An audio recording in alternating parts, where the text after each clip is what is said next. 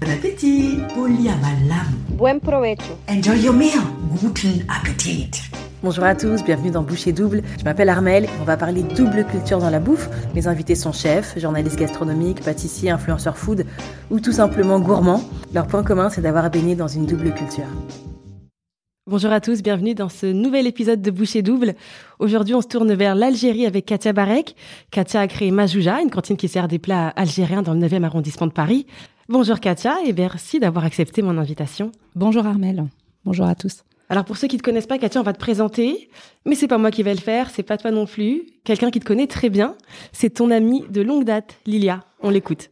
J'ai connu Katia il y a une vingtaine d'années. Au cours d'une soirée, en fait, on a discuté ensemble et c'est vrai que dès les premières secondes, euh, bah, ça a tout de suite matché. Elle a un sens du contact qui est assez incroyable et c'est vraiment appréciable en fait quand on discute avec elle parce qu'elle a cette facilité de communication. En 20 ans, j'ai vu euh, Katia évoluer, mais euh, il y a une chose sur laquelle elle n'a vraiment pas changé. Elle sait où elle va et elle sait comment y aller. Majouja, en fait, je trouve que ça lui va très bien, ce café euh, euh, cantine, parce que ça fait partie d'elle, de sa personnalité, cette euh, volonté, en fait, de rendre hommage à sa famille, à sa terre natale, et en même temps, bah, de continuer à rencontrer des gens et à discuter avec eux et prendre plaisir aussi bah, à montrer et à faire apprendre de sa culture, de la gastronomie algérienne. Je suis vraiment admirative de son parcours, de ce projet qu'elle a réussi à mener de front. Elle est aussi extrêmement fidèle en amitié et je suis très fière d'être encore aujourd'hui à ses côtés. C'était Lilia? Ouais, ouais, Lilia. C'est super chou ce qu'elle raconte, ce qu'elle dit, ça me touche beaucoup. On va continuer à parler de toi. Dans quelle culture donc tu as baigné? Où tu as grandi? Euh, Qu'est-ce qu'on mangeait à la maison? Alors moi, je, je suis née à Paris.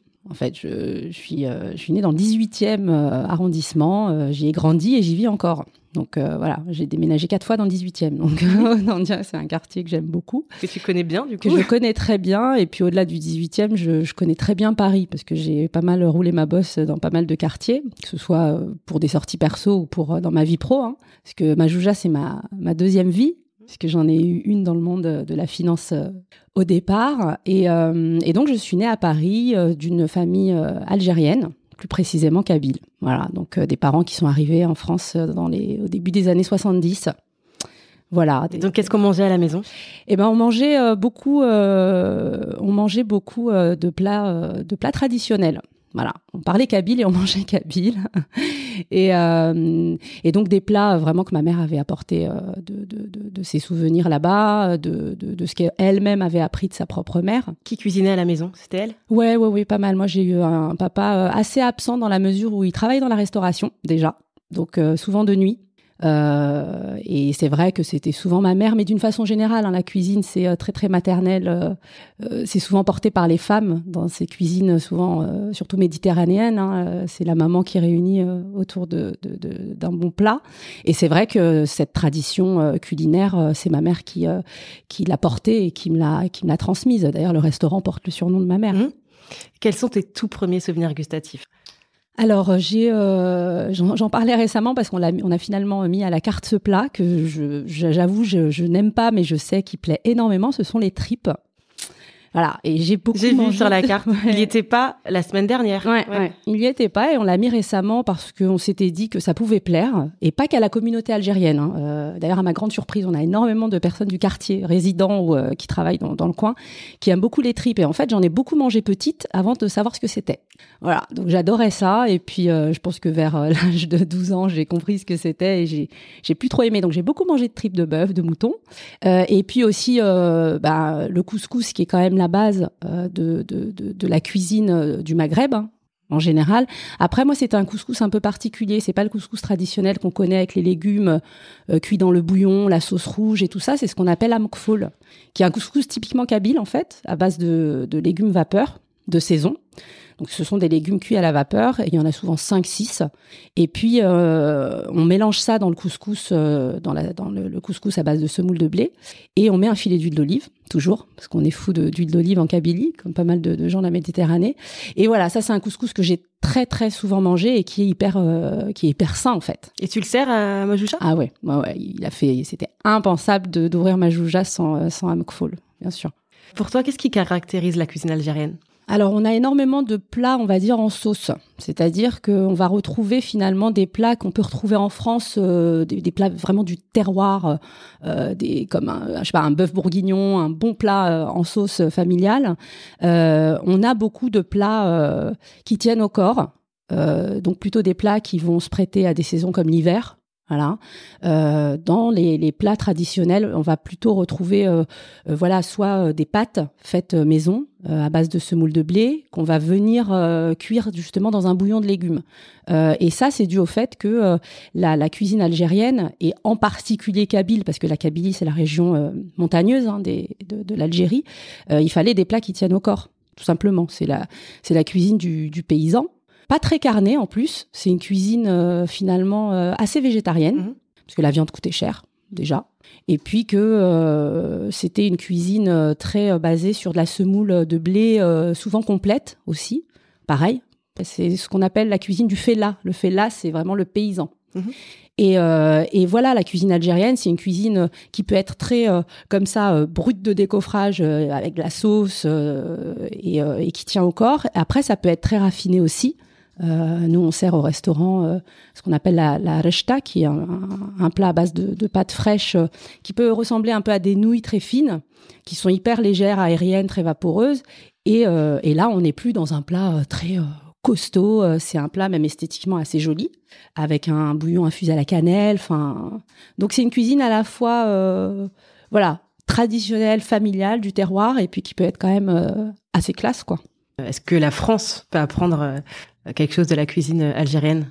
Oui, je pense. Enfin, j'espère que la France peut apprendre de toutes les cuisines. Et inversement. D'une façon générale, ouais, ouais, bien sûr. Je là, quand tu me poses la question, je, je pense tout de suite à à des gens comme euh, Mohamed Cher, le, le, gagnant de Top Chef là, le, le dernier la dernière saison, qui euh, bah, qui est d'origine, euh, enfin qui en tout cas parle beaucoup de ses origines algériennes. Hein. Il parle beaucoup de sa grand-mère qui l'a beaucoup bercé dans la cuisine et, et lui dans sa cuisine aujourd'hui, euh, quand même dans des restaurants gastronomiques, il, s'inspire de la cuisine algérienne pour euh, sublimer euh, ses plats. Donc ça, je trouve ça super parce que finalement c'est cette double culture qu'il met en avant. Et, et la cuisine française, oui, dans la dans l'utilisation qu'on a des épices, par exemple, dans certaines méthodes de cuisson, de conservation. Nous, en Kabylie ou en Algérie en général, la fermentation, c'est quelque chose qu'on utilise depuis des lustres.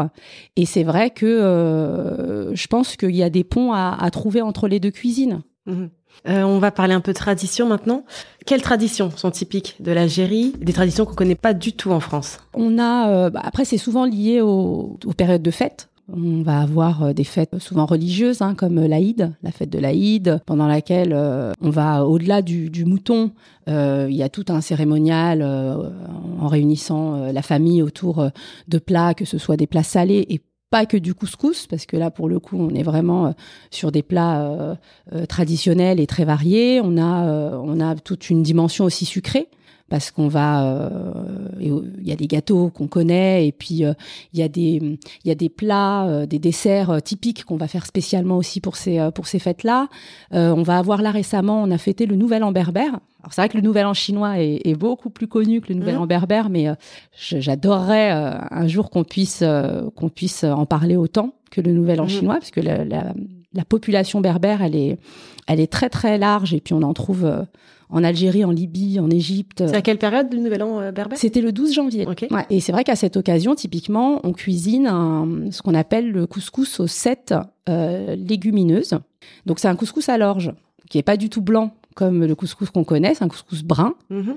C'est une semoule complète et en fait, on va on va le cuisiner avec euh, des légumes secs. Donc on a euh, on a euh, des lentilles, des fèves, des haricots cornis, enfin voilà des des légumes secs soit assez connus, soit qu'on utilise un peu moins et ça se cuisine avec un bon poulet fermier. Et on a, on a cuisiné ça récemment. On a même fait un événement avec une asso euh, récemment et, euh, et, ça cartonne et ça mhm. cartonne auprès de, de, tout le monde parce qu'en fait, euh, enfin voilà, on peut pas ne pas aimer ce couscous qui fait partie intégrante d'une d'une vraie tradition culinaire liée à un événement mhm. festif. Un vrai plat de fête. Ah ouais ouais ouais, un vrai plat de fête. Donc voilà, pour répondre à la question.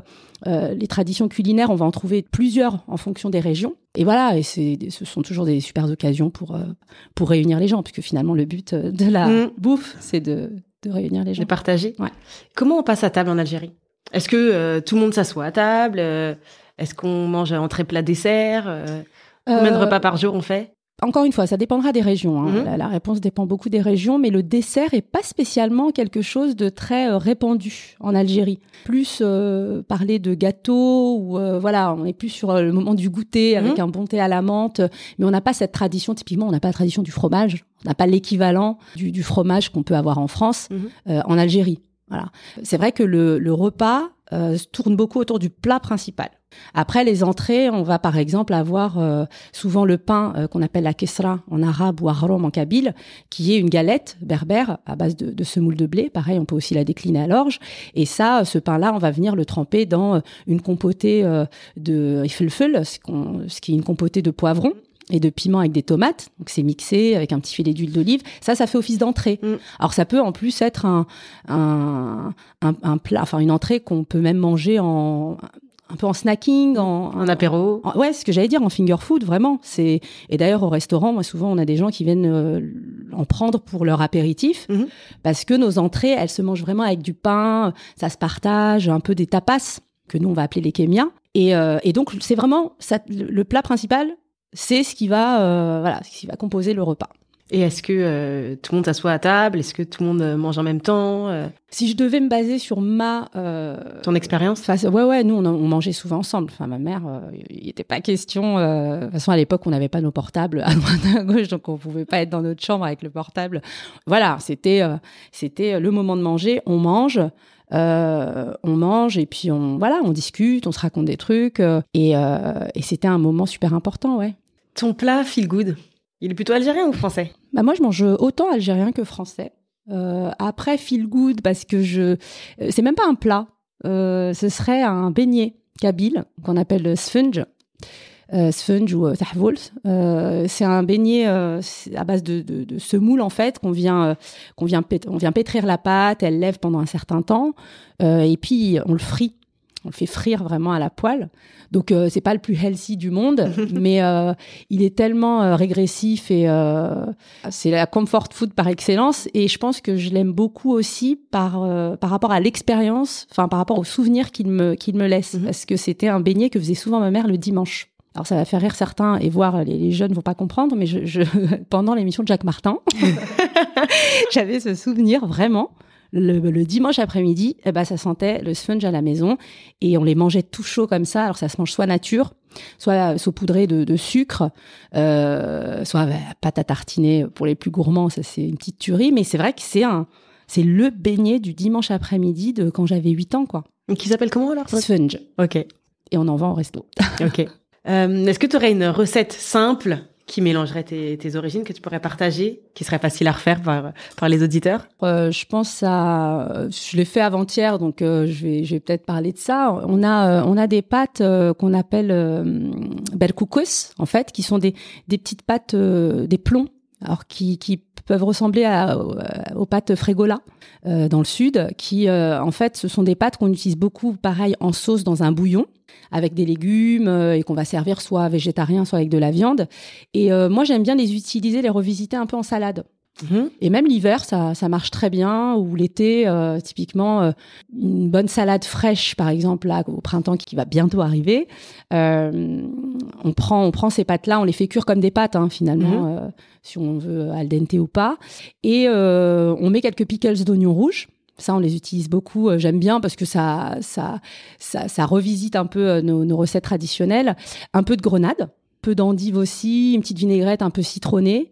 On mélange tout ça. On peut même mettre un peu de pistache pour le croquant. Et là, vous avez une euh, et même parfois, euh, c'est assez clivant les raisins secs, mais on peut rajouter des raisins secs. Et là, vous avez une une salade un peu moelleuse grâce aux Mhm. pâtes et puis croquante avec les pistaches et les pickles. On mélange tout ça, une petite vinaigrette citronnée et franchement, c'est super bon, Mm. super bon. Et ça fait office d'entrée ou de plat en plus. À faire, je le note pour le 21 mars. avec plaisir. On va passer maintenant à la dernière partie euh, de ce podcast. Ça s'appelle le match. Le match France-Algérie 2022. Ah, Et donc, dans cette dernière partie, on va opposer tes deux pays, tes deux cultures. Mhm. Tu dois choisir euh, ton camp rapidement, sans trop réfléchir, mais bien sûr, tu peux euh, nous expliquer euh, pourquoi. ça marche. Donc, les pâtisseries, Euh, France. France. le pain, Euh, Algérie. les épices, Algérie. Chocolat chaud ou thé à la menthe? Thé à la menthe. Avec euh, des pâtisseries françaises. ouais, ouais, ça marche. Hein. Pépito ou Bimo Pépito. Pour aller au resto. Ah, c'est dur ça. Euh, France. Les vacances. Algérie. Toujours Ouais, ouais. Dès que je peux, dès que j'ai l'occasion d'y aller, et ça manque depuis deux ans. euh, ouais, ouais, Algérie. Et mes enfants sont demandeurs et pourtant ils sont franco-franco-français. Mhm. Et la musique? Joker, les deux. Ah ouais, j'écoute du. Moi, j'ai grandi avec George Michael, euh, avec Madonna et euh, avec avec Shep Khaled et, et Idir quoi. Donc les deux. Mhm. J'ai le droit. C'est accepté, c'est bon. Eh ben, merci Katia Merci d'avoir euh, répondu présent. C'était très sympa. Un dernier mot peut-être sur Majouja? Euh, ben, on est à Paris 9. Euh, maintenant, je, voilà, on, on est, on est présent. J'espère pour encore longtemps, malgré le contexte. Mais euh, voilà, nos premiers mois nous, euh, nous satisfont pas mal. Donc voilà, vous savez nous trouver dans le 9e. On mettra les réseaux sociaux sur la page de Business of Bouffe. Ça marche. Merci beaucoup. Merci Katia. Merci d'avoir écouté cet épisode de Boucher Double. On se retrouve aussi sur Instagram, Boucher Double Podcast.